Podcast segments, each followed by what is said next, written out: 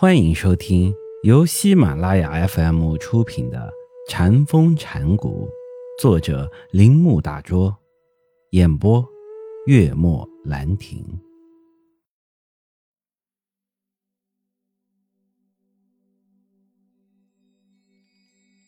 公元九世纪后半期，有一位禅师叫木舟。一次，有人问他：“我们每天都要穿衣吃饭，怎样才能摆脱呢？”木舟回答：“我们穿衣吃饭。”提问的人说：“我不懂你的意思。”木舟又答：“你不懂，就穿衣吃饭吧。”禅。就是这样，只接触具体的事实，而不落入归纳推理之中。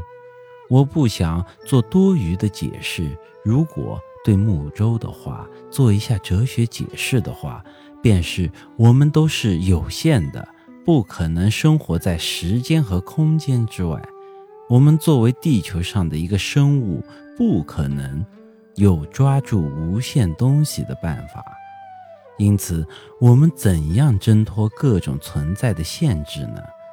这也许就是那个和尚在第一个问题中所表示的观念。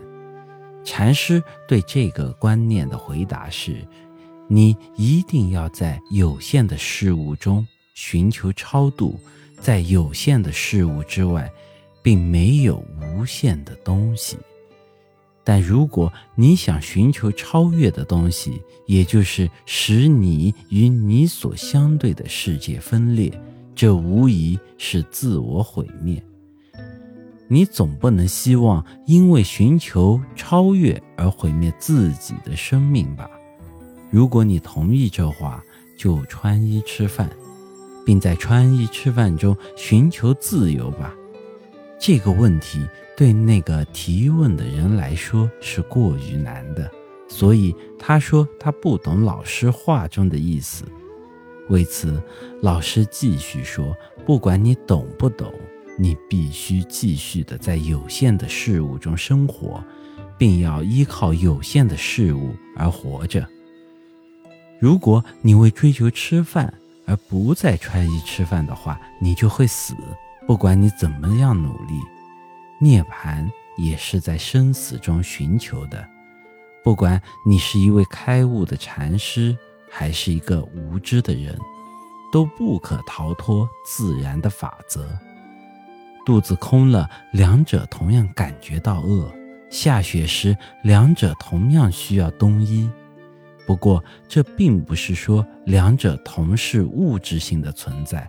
而是说，无论他们的精神如何发展，他们依旧还是他们。佛经指示，当觉悟的火燃烧时，洞中的黑暗就转变成光明了。这并不是说先去掉一个黑暗的东西，后再来一个光明的东西，而是说，黑暗与光明原本就是同一个本质上的东西。从黑暗到光明，只转变在我们心里或我们的主观意识中，所以有限就是无限，反过来说也是一样的。两者并不是分离的，只是我们的理智不得不这样认为。从逻辑角度来看，这也是木舟回答那个问题的和尚中的话所包含的意思。我们犯的错误是把一个真实而绝对完整的东西分裂两半。生命不正是像我们所经历的，是一个完整的东西，却被理智的外来之刀切成碎块的吗？很多和尚要求百丈涅盘禅师给他们说法，百丈让他们先去田里劳作。等劳作完，再给他们讲法。和尚们于是去田里劳作，劳作完了，等待着百丈说法时，百丈却一言不语，只将双臂向和尚们张开。也许是说禅没什么神秘的，一切都是清清楚楚的。当你吃饭、洗身。并在田地里种植食物或蔬菜时，你就是在做这个世界上所需要做的事。无限也实现于在你身上了。本集播讲完毕，请您继续收听。